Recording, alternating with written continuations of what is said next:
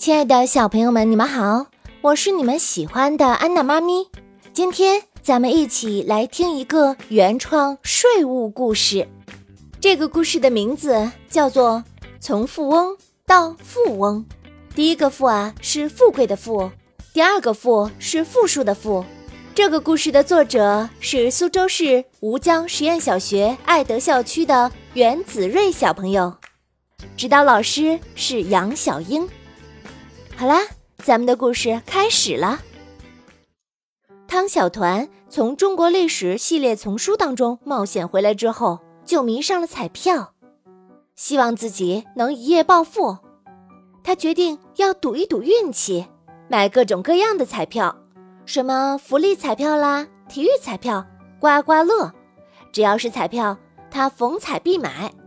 最开始他一直都没中，后来买多了。也能中个五块呀，五百块钱什么的，但是从来都没有中过超过一千块钱的奖。不过汤小团坚信自己能中大奖，他认为他可是天选之子，也是穿越过中国历史系列的人物。这不，今天他又来买彩票了。晚上开奖了啊，他居然真的中了五百万！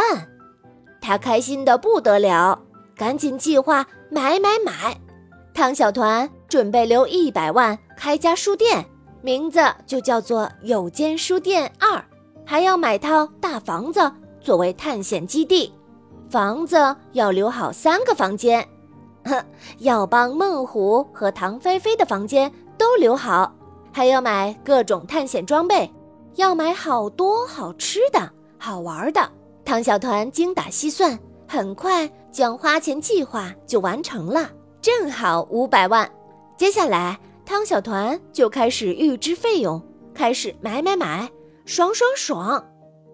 可是到了领奖的时候，汤小团傻眼了。嗯，怎么不是五百万？怎么钱少了呢？只有四百万。工作人员呀，告诉汤小团。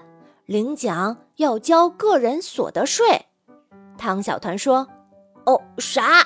交税？”汤小团一脸懵：“哦，中奖还要交税呀？你可别欺负我是个小孩儿，蒙我！我以前也中过奖，怎么从来都没交税啊？”